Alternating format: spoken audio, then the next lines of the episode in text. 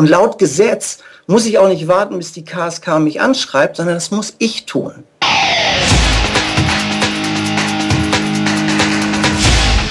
Delamar, Musify Your Life.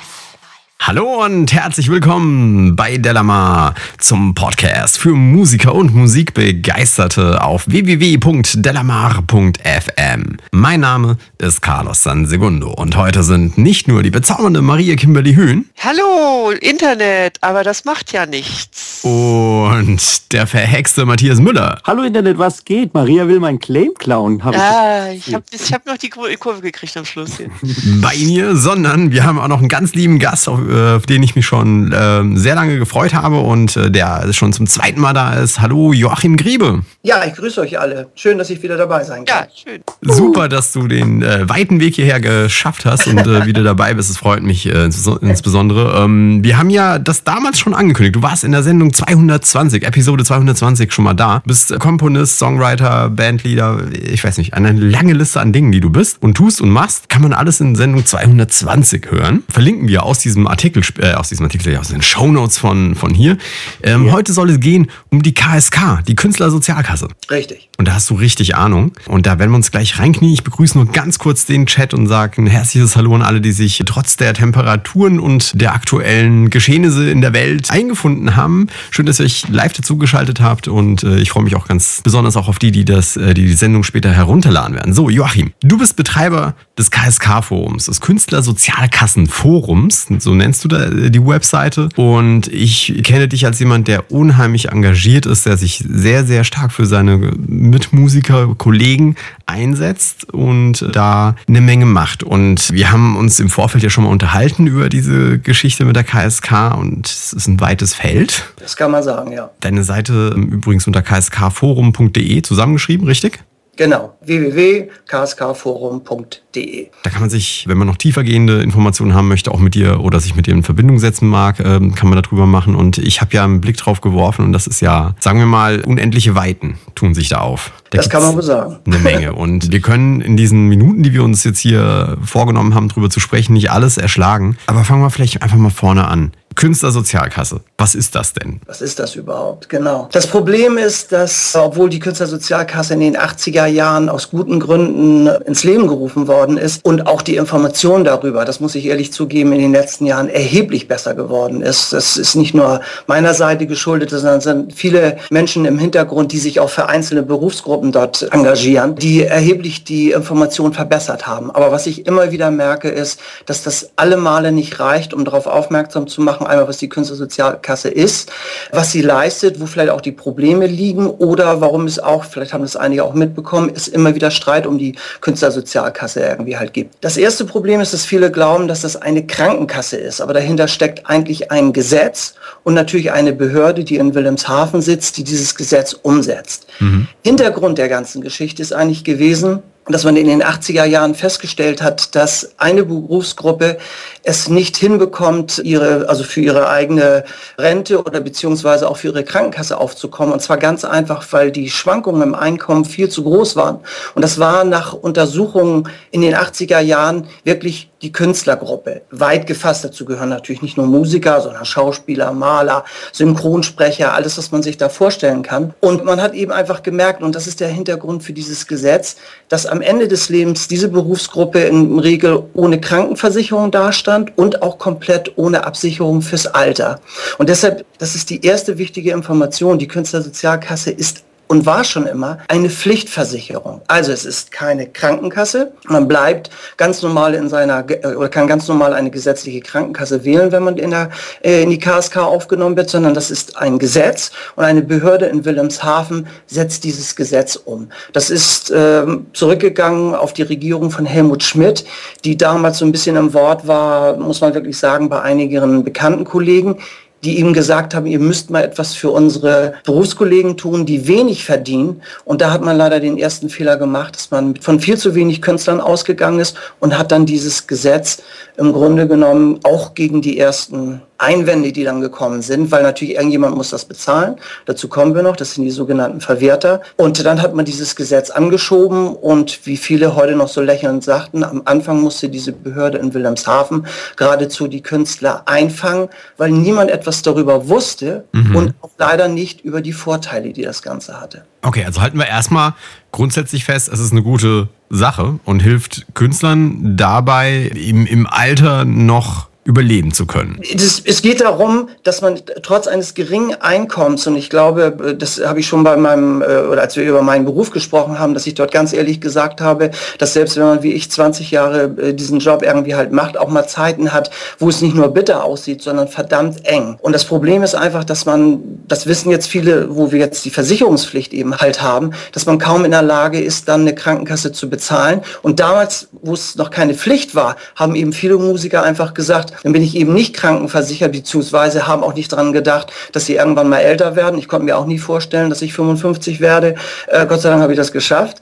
Äh, und konnten eben und haben dann nicht vorgesorgt. Und das ist ein gesamtpolitisches System, weil wenn ich das jetzt ein bisschen bösartig sage, kann es natürlich auch nicht sein, dass dann jemand anders dafür aufkommen muss, dass jemand dann in seinem wirklich dann vielleicht auch engagierten Berufsleben nicht zurücklegen konnte oder nicht mal krankenversichert sind.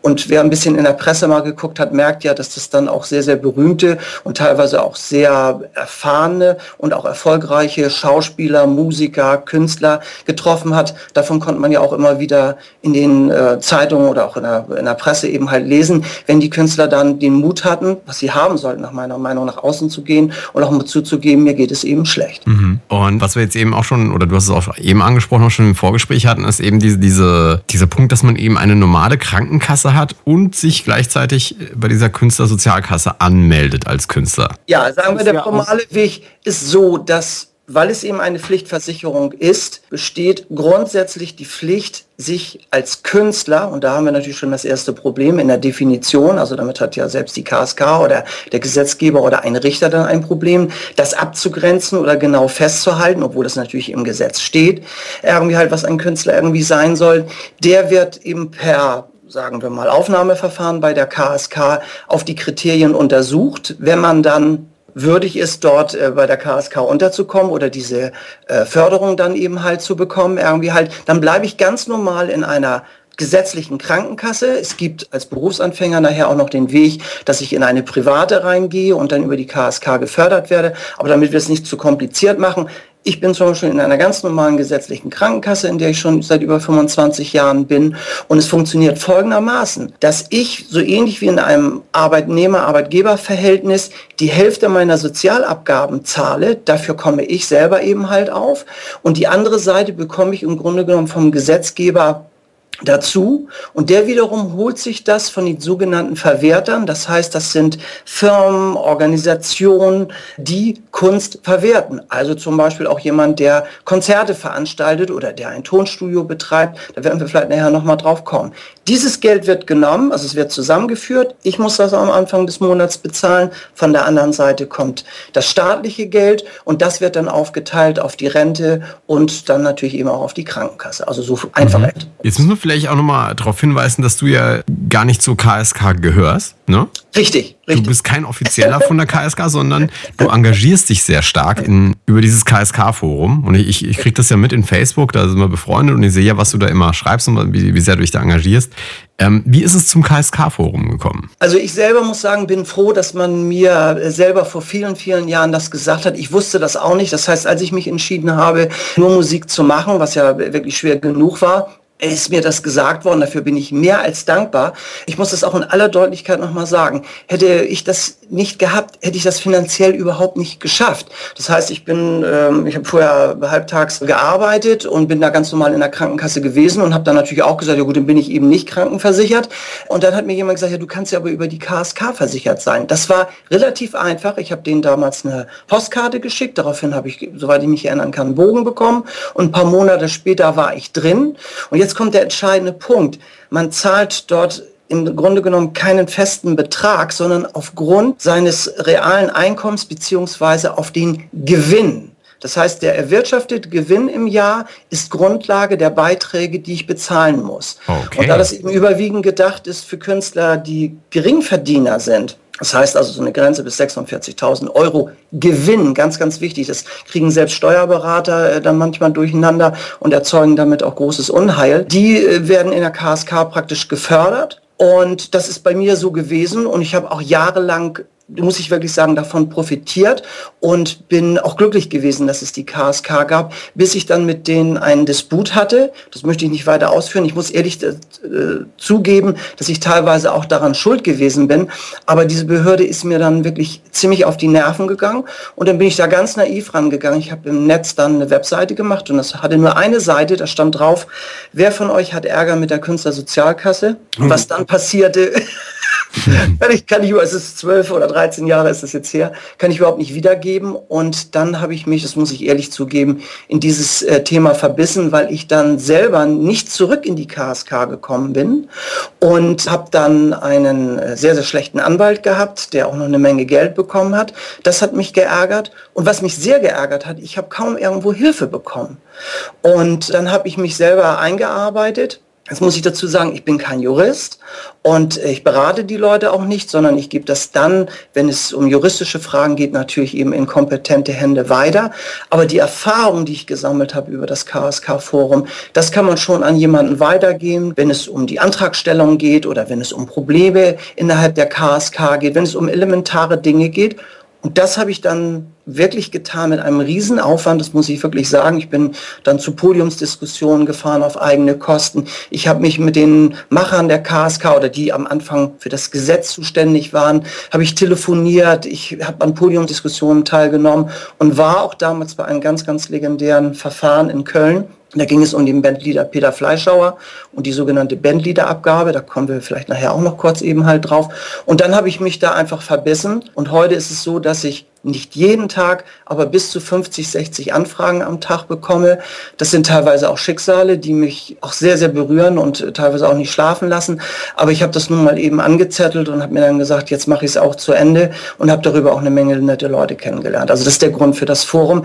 Ich selber bin wieder in der Künstlersozialkasse, hatte auch, wenn ich das so sagen darf, Feindberührung. Also ich habe auch Kontakt zur Künstlersozialkasse und habe da auch sehr, sehr nette und äh, verständnisvolle Leute kennengelernt. Besonders muss ich sagen, sagen, äh, mein Namensvetter, den Herrn Joachim Zacher, der jetzt nicht mehr bei der KSK ist, der war für das Prüfungswesen zuständig und der hat mich sogar, als ich noch in Harburg gewohnt habe, in meinem Studio besucht und er hat mir eine Menge erzählt, nur die Dinge, die er natürlich mir erzählen durfte. Und von dem habe ich sehr, sehr viel gelernt und äh, das fand ich auch sehr, sehr nett von ihm. Das ist also der Hintergrund, warum ich dann dieses Forum gemacht habe. Und da drin kann man, oder was ist da drin, aber eine Menge Informationen nachlesen und wer eben Ärger hat, kann sich an dich wenden, wobei das keine offizielle Beratung ist. Du bist kein Offizieller, das äh, hat man im Vorfeld gesagt, dass wir das nochmal irgendwie erwähnen. Kommen wir, oder wobei, gibt es noch Vorteile für Musiker, die wir an, an, an der Stelle ausgelassen haben. Weil ich, ich habe gerade überlegt, wir haben ja vorhin, oder du hast vorhin ja schon erklärt, warum es als Musiker interessant ist. Und ich glaube, jeder, der selbstständig ist, also ähm, nicht nur Musiker, sondern jeder, der selbstständig ist, kennt das. Es gibt Monate, in denen man viel Einkommen hat und es gibt Monate, in denen hat man sehr wenig Einkommen und dann ist es dann schwierig, die festen Beträge oder Fixkosten des Monats zu, ja, zu bestreiten die aufzubringen. Richtig. Und das, und das merken natürlich auch gerade die Kollegen, das in letzter Zeit sehr, sehr viele Anrufe gekriegt, die jahrelang sich, äh, sagen wir mal, auch nicht um die KSK gekümmert hat, die dann in eine private Versicherung reingegangen sind, wo das auch noch ganz gut geklappt hat, äh, wo jetzt mittlerweile die Beiträge, wenn sie natürlich zwischen 50 und 60 Jahre alt eben halt immens gewachsen sind und die auch nicht so einfach da wieder raus können und dann ähm, sagen können mit 60, ich gehe jetzt noch in die KSK, einmal weil es vom Gesetzgeber her dort mit 53 eine eine Grenze irgendwie halt gibt, sondern es ist äh, wirklich eben halt so, dass viele sich einfach nicht drum kümmern, um diese Möglichkeit. Ob eine private Versicherung die bessere ist, solche Gespräche habe ich natürlich auch immer wieder. Das ist eine Einzelfallentscheidung. Ich selber kann wirklich nur sagen, wir werden beneidet um dieses System KSK, also Viele stellen mich auch immer hin und sagen, der ist da nur am Rummeutern. Das ist nicht wahr. Ich, meine Arbeit soll die KSK verbessern. Sie soll auch die Existenz der KSK sichern, was ja seit Jahren schon von äh, vielen auch politischen Seiten immer wieder attackiert wird. Und was ich auch gerade bei den Außer, äh, ausländischen Kollegen feststelle, ich habe ja auch mit sehr, sehr vielen Musikern aus den USA, aus Irland und aus England zu tun, die fassen das teilweise gar nicht, weil es natürlich so ist, ich komme mit denen über das Gespräch, weil denen teilweise für ihre Gagen, wenn die äh, in Deutschland spielen, KSK in Anführungsstrichen berechnet wird, beziehungsweise das ist manchmal auf der Abrechnung drauf. Und dann fragen die mich natürlich, hey man, what is this fucking KSK, man? Und dann muss ich denen das erklären, äh, wofür dieses Geld ist, was der Veranstalter unter Umständen oben drauf packen muss oder oben drauf packen sollte äh, versuche denen das da zu erklären. Die fassen das dann gar nicht, weil für die natürlich, wir wissen das bei der Diskussion gerade bei den Amerikanern, äh, für die teilweise eine Krankenkasse überhaupt nicht zu bezahlen ist. Und der Vorteil für Musiker oder generell für Künstler ist einfach, die, dass es finanzierbar ist. Das heißt, ich, ich gebe mal so eine Größenordnung. Die meisten Künstler verdienen, da ist jetzt der Gewinn gemeint, nicht der Umsatz, den man im Jahr irgendwie halt macht, sicherlich so um die 8.000 bis 10.000 Euro, wobei das schon gut verdienende sind. Die liegen je nach Krankenkasse, nach Zusatzversicherungen und so weiter, dann zwischen 150, vielleicht 200 Euro, die sie aufbringen äh, müssen im Monat. Da gibt es dann auch etwas wie die Lohnfortzahlung ab dem 15. Krankheitstag. Und das ist unglaublich gegenüber allen anderen Geschichten. Das heißt, ich bin rentenversichert. Natürlich kommt da nicht viel zusammen. Darüber muss man sich im Klaren sein. Aber ich habe erstmal grundsätzlich diese Absicherung. Und das ist nicht zu schlagen, wenn man in diesem Bereich liegt, ich sag mal, Gewinn zwischen 4000, also bei der KSK ist 3900 das Minimum, was man im Jahr an Gewinn, immer ganz wichtig, an Gewinn machen muss, irgendwie halt und zwischen 40.000 im Jahr macht. Und diese Schwankungen, die haben ja auch Schauspieler, die sagen, ich habe ein Engagement und dann kommen drei oder vier Monate gar nichts. Mhm. Irgendwie halt.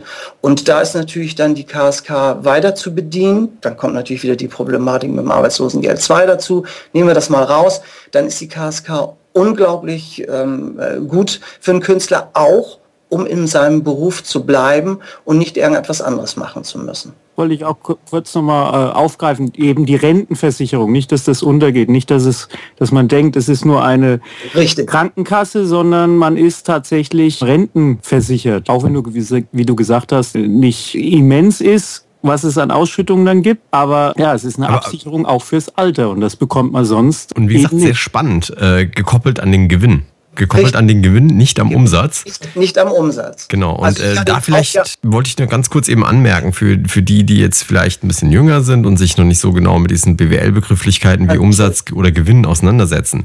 Der Umsatz ist das Geld, das ich mache, das Geld komplett, was reinkommt. Das Richtig. ist der Umsatz. Davon geht normalerweise eine Umsatzsteuer ab. Da komme gleich, äh, komme ich gleich mit einer Frage auf dich zu.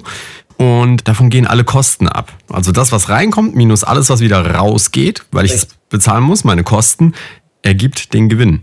Und ja. da drauf wird die KSK berechnet. Ja, genau. Das heißt, es läuft folgendermaßen. Man muss jetzt, im Moment läuft es so, dass man, wenn man in der KSK oder über die KSK Pflicht versichert ist, dass man am Anfang des Jahres von der KSK angeschrieben wird und muss dort eine Schätzung abgeben. Diese Schätzung muss man so ein bisschen realistisch natürlich eben halt machen. Die kann das natürlich eben total auf den Kopf gestellt werden. Das wissen wir alle, dass manchmal Aufträge reinkommen, an die man nie gedacht hat. Aber ich sag mal, wenn man in den Vorjahren immer, ich gebe jetzt einfach mal so eine Summe, 6000 an Gewinn über gehabt hat, dann gebe ich das bei der KSK KSK vielleicht auch wieder an, 6.000 oder 8.000 und daraufhin werden meine Rentenbeiträge und auch meine Krankenkassenbeiträge berechnet und das bedeutet natürlich auch, dass ich das wirklich ein bisschen anpassen kann, was ich ja bei einer privaten dann je nach Versicherungsvertrag natürlich eben nicht kann. Das ist ein Riesenvorteil. Das wird zwar auch kritisiert, diese Schätzung, weil natürlich viele sagen, das ist ja gar nicht möglich und die KSK bzw. der Gesetzgeber möchte auch nur, dass realistisch geschätzt wird und wenn man das zusammen mit einem Steuerberater irgendwie halt macht oder man, man schaut eben, dass ein jemand da berät, dann ist, das, dann ist das durchaus möglich. Und Schwankungen sind dort auch erlaubt. Was nicht geht, das muss ich ganz klar sagen, das rufen auch immer wieder Leute an, was nicht geht und was auch gegen das Gesetz ist, ist, wenn jemand wirklich 40.000 macht und dann bei der KSK nur 3.900 oder 4.000 irgendwie halt angibt, sich dadurch natürlich, äh, sagen wir mal, eine Menge Beiträge spart, in Anführungsstrichen. Das ist Leistungsbetrug und da prüft die KSK auch seit der letzten Reform sehr, sehr scharf und solche Anrufe, das muss ich immer wieder sagen, die sind bei mir sehr schnell beendet. Also Tipps wie, sag mal, wie ich da schnell reinkomme und sag mal, wie ich da was spare oder so, das ist mit mir nicht zu machen. Ich gebe nur Informationen darüber, darüber, wie man dort relativ gesetzestreu, also eben diesen Weg dann geht. Wollen wir mal ein bisschen konkreter werden? Wie kommt man jetzt eigentlich rein? Was sind die Grundvoraussetzungen so ganz pauschal? Natürlich gibt es wieder Einzelfälle. Ja. Was muss man Künstler sein? Ich meine, es gibt ja auch, ich bin ja Audio-Engineer. Da habe ich mir mal sagen lassen, das ist ein technischer Beruf, es ist kein künstlerischer Beruf und ich käme da gar nicht äh, so ohne weiteres rein. Kannst du da irgendwas dazu sagen? Ja, das ist genau das Problem. Natürlich äh, gibt es unendliche Verfahren. Das ist äh, genau das Problem auch bei den äh, Juristen, was wirklich ein künstlerischer Beruf ist. Und die KSK ist auch, das muss ich wirklich sagen, auch seit Jahren komplett damit überfordert, mit der Veränderung in den künstlerischen Berufen. Also wenn wir mal 20 Jahre zurückgehen, konnte man sehr viel einfacher sicherlich noch sagen, das ist ein Musiker oder plötzlich Webdesign kam auf und äh, das, was das äh, Skurrile war, die KSK, wenn es darum ging, für Webdesign Geld einzutreiben, das heißt jemand, der sich eine Webseite hat machen lassen, dann sollte bezahlt werden. Gleichzeitig eine Webdesignerin, die rein wollte, ist nicht aufgenommen worden, weil es hieß, das wäre nicht künstlerisch und es wäre mhm. auch nicht selbstständig, sondern sie müsste das ja nach Vorlage der Kunden machen. Mhm. Die hat zum Beispiel geklagt. Irgendwie ist dann reingenommen worden und seitdem sind die Webdesigner eben auch oder müssen über die Künstlersozialkasse auch versichert werden. Die großen Punkte sind natürlich einmal die Selbstständigkeit, dass ich, also sagen wir mal vom Ort, da geht es schon bei Schauspielern los, der meinetwegen äh, äh bei irgendeinem einem äh, Tourneetheater arbeitet, ist der schon selbstständig, kann der den Arbeitsort eben frei wählen, so wie es bei Selbstständigen ist. Und unter diesem großen künstlerischen Bereich, da kann man eben auch auf der Webseite mal gucken. Die KSK selber hat da auch eine immense äh, Liste zusammengestellt, wo natürlich Schauspieler, Maler und so weiter drin sind. Wo es aber eng wird, ist zum Beispiel dann eben Synchronsprecher. Schauspieler arbeiten auch als Synchronsprecher, aber es gibt Leute, die überwiegend als Synchronsprecher arbeiten. Da sagt die KSK, da gibt es ein Gerichtsurteil, zum Beispiel so, die können sich ihren Arbeitsplatz ja gar nicht frei wählen, sondern die müssen ja in das spezielle Tonstudio kommen. Oder Webdesign hieß es, das wäre nicht künstlerisch, sondern eine reine Programmierarbeit. Also es gibt einen Weg, man stellt einen Antrag bei der KSK, dann wird man von denen angeschrieben und dann bekommt man im Grunde genommen eine Übersicht über die Dinge, die man vorbringen muss. Das heißt also, was man, sagen wir, als Berufsanfänger dort hinlegen muss, damit die sich das angucken, ob man nun künstlerisch selbstständig tätig ist. Okay. Und dann der andere Weg. Wer muss es dann also bezahlen? Du hast vorhin gesagt, es müssen auch Tonstudios eventuell bezahlen. Da werde ich natürlich hellhörig. Ähm, was kommt da auf meinen Arbeitgeber quasi zu? Was muss der beachten? Ja, das ist das, das ist äh, auch gerade im Moment in der Presse, das ist wirklich seit Jahren etwas, was ich auch wirklich immens kritisiere. Also es ist mal damals bei der Gesetzgebung überlegt worden, dass gesagt worden ist, zum Beispiel große Verlage, dazu gehören auch Zeitungsverlage oder Theater oder Musikclubs oder auch Tonstudios oder auch, und jetzt liebe Musiker zugehören, selbst in Bands. Das heißt, wenn ich mit meiner Band irgendwo spiele und ich hole das Geld vom Veranstalter ab, muss einmal der Künstlersozialkasse zahlen, weil er Joachim Griebe und seine Musiker engagiert hat. Jetzt zahle ich an meine Musiker jeweils welchen Anteil auch immer aus, muss ich daraufhin auch nochmal ähm, Künstlersozialabgabe äh, zahlen. Also zweifach. Ja, zweifach. Das ist einer der ganz großen Diskussionspunkte und äh, das ist schon seit Jahren auch in der Presse gewesen. Ich ärgere mich sehr darüber, dass das nicht weiter diskutiert worden ist, weil ein äh, sehr, sehr interessanter Fall, das ist, was ich vorhin sagte, der Peter Fleischauer, der hat eine, ein riesen Orchester gehabt, ein Swing-Orchester, der hat das jahrelang vor Gericht äh, durchgefochten, hat dann aber sich eben halt äh, geeinigt mit der KSK, um es mal vorsichtig auszudrücken. Und leider ist, gab es da kein juristisches, ich nenne das mal Endurteil, was uns allen genützt hätte oder auch der KSK. Und deshalb bitte alle informieren unter dem Namen Bandleaderabgabe. Das heißt also, jeder, der Kunst verwertet, und da spricht man davon, wenn es mehrmals als drei oder viermal im Jahr ist, der muss an die KSK zahlen. Ich gebe ein konkretes Beispiel. Wenn ich mir als Musiker eine Webseite machen lasse, das heißt also, jemand erstellt die für mich und ich zahle dafür eine Rechnung, muss ich nicht nur die äh, äh Mehrwertsteuer oder Umsatzsteuer da drauf rechnen, sondern dann auch noch KSK abführen. Und laut Gesetz muss ich auch nicht warten, bis die KSK mich anschreibt, sondern das muss ich tun.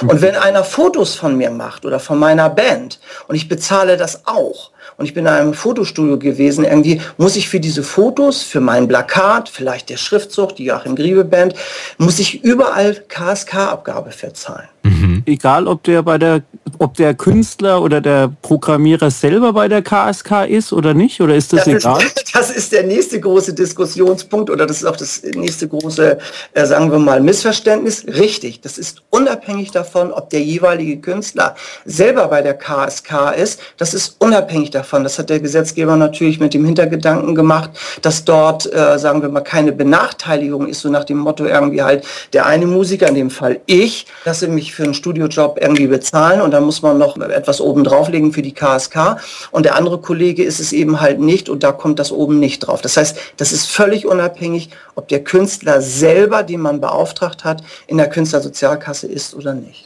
Ja, ich glaube, das wissen die wenigsten, oder Carlos? Das ist in der Tat eine Sache, die auf, deswegen sage ich ja, ich kenne die KSK jetzt einfach ein bisschen länger, weil nämlich genau sowas eben plötzlich im Raum steht. Du musst plötzlich da irgendwie für künstlerische Sachen Geld bezahlen, aber es ist nicht klar definiert oder wird nicht klar kommuniziert, wann. Und die meisten Leute wissen das ja nicht mal bei der Rechnungsstellung. Ne? Also die, meisten Leute, die meisten Künstler wissen selbst nicht, dass sie das tun müssen. Und das ist eine, eine sehr spannende und, und schwierige Geschichte, weil ich auch verstehe, dass dann so, so eine KSK irgendwie danach sucht. Ja, guckt, das, ja. Das, das, Problem ist ganz einfach, dass natürlich seit Jahren nicht nur ähm, sich bewusst dieser Zahlung entzogen worden ist. Also wer auf meinem Facebook-Profil ist, sieht, äh, wie teilweise verärgert ich sogar auch konkrete Firmen anspreche und, und verlange, dass die überprüft werden. Sondern das Problem ist, dass dadurch eine Ungerechtigkeit entsteht. Ich möchte euch mal ein Beispiel geben. Ich habe wirklich, es ist vor sechs oder sieben Jahren gewesen, da wusste ich, dass Musikschulen stärker überprüft werden von der KSK. Und zwar müssen für Lehrer, die dort pauschal bezahlt werden, das heißt, die dort arbeiten als Musiklehrer, aber keine Festanstellung haben, muss auch KSK-Abgabe gezahlt werden. Und da hatte ich mir erlaubt, 30 Musikschulen in Hamburg anzuschreiben, ganz, ganz freundlich und habe einfach nur darauf hingewiesen. Daraufhin haben wirklich die meisten sehr, sehr erbost mich äh, zurückgeschrieben, ich sollte nicht so einen Unsinn erzählen, das hätten sie ja noch nie gehört und woher ich das überhaupt hätte und so weiter. Und dann habe ich gedacht, gut, ich habe es wirklich gut gemeint. Und seltsamerweise haben dann genau die, fast sich wieder bei mir gemeldet, die dann irgendwann mal geprüft worden sind und die eine erhebliche Nachzahlung hatten, weil die KSK darf laut Gesetz bis zu fünf Jahren rückwirkend überprüfen. Das heißt, was die tun ist, die gehen auch in die Musikschulen, genau wie das Finanzamt das darf, sich die Unterlagen anschauen und sehen, aha, das ist eine riesen Musikschule, da sind 15 Lehrer pauschal, für die werden jeden Monat, sagen wir mal, 400 oder 500 Euro irgendwie halt bezahlt. Und da nachträglich diese Summe jetzt im Moment von 5,3 Prozent noch obendrauf plus einer möglichen Strafe, das hat einen, eine Schlagzeugschule in München eine Nachzahlung gebracht, die weit über 30.000 Euro lag und die beinahe diese Musikschule auch ruiniert hätte. Also ich kann nur alle, allen raten, sich zu informieren. Was mich persönlich sehr ärgert, ist, dass viele Steuerberater nicht im Ansatz darüber informiert sind. Und das ist relativ einfach zu erklären, weil sie das eine Beratung darüber nicht in Rechnung stellen können und teilweise einfach auch nicht sehen, dass sie Mandanten haben, für die das überlebenswichtig ist, sich genau zu informieren, was müssen sie bei der KSK abführen oder auch nicht und sich dann äh, einfach da ein bisschen die Augen irgendwie halt zumachen, bis der Mandant, der natürlich dann gegenüber der KSK alleine dasteht. Und ich kann euch sagen, ich habe auch äh, berühmte Kollegen am Telefon gehabt, also Jazzmusiker äh, zum Beispiel, die mit ihren Riesenbands erhebliche Probleme hatten, weil da über fünf Jahre hohe Gagen geflossen sind und die KSK dann nachträglich dieses Geld auch haben wollte.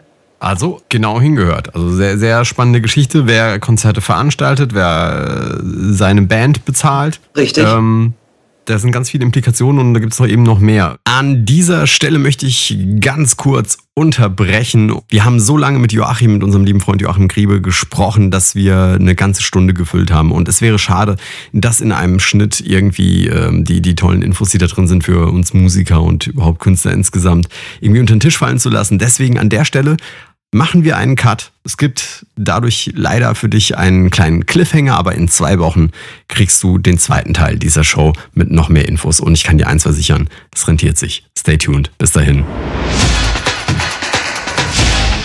Delamar, Musify Your Life.